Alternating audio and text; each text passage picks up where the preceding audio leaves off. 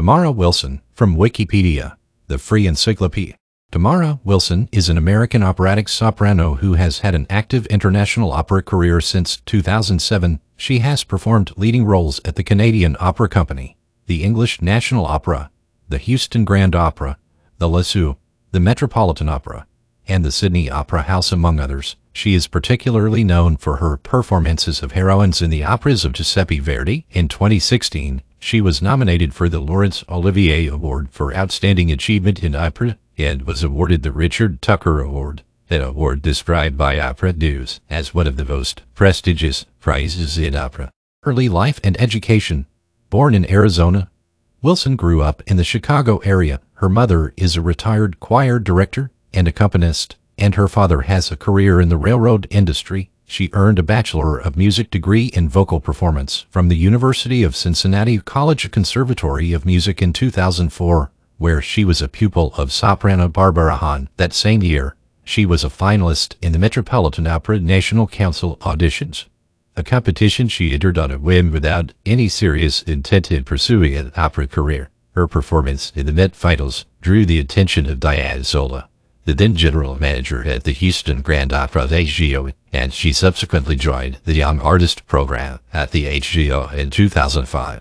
Career Wilson's big break came in 2007 when she made her opera debut replacing Patricia Racette for the entire run of the HGO's opening production of the 2007-2008 season as Amelia in Verdi's Un ballo in Maschera to critical success. She has since returned to the HGO stage as two more Verdi heroines, Elisabetta in Don Carlos 2012, and Leonora in Il Trovatore 2013. In 2008, she portrayed Countess Almaviva in The Marriage of Figaro with the Berkshire Opera Company and was awarded a Sarah Tucker Study Grant from the Richard Tucker Music Foundation. She was later a recipient of the Richard Tucker Career Grant in 2011.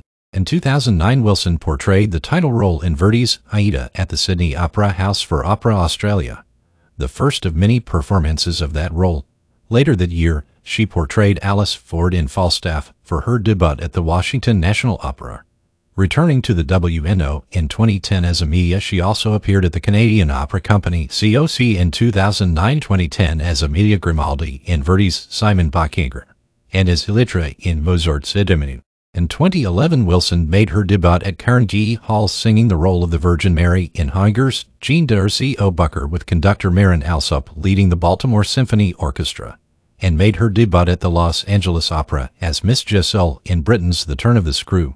That same year, she made her European debut as Ada in Wagner's Die at the Opern und Schauspielhaus Frankfurt and performed Aida for her debut at the Municipal Theater of Santiago. Her performance as Ada was recorded for the Vives Classics label. In 2012, Wilson made her debut at the Theatre du Capitole as Leonora, returned to the Canadian Opera Company as Rosalinde in Die Fledermaus, and made her debut at the Ravinia Festival as Elettra in Mozart's Idomeneo with the Chicago Symphony Orchestra under conductor James Conlon. She later returned to Ravinia in 2014 to perform the role of Donna Anna in Mozart's Don Giovanni. In 2013, she returned to Carnegie Hall to perform the role of Malwine in Heinrich Marschner's Der Vampyr with the American Symphony Orchestra.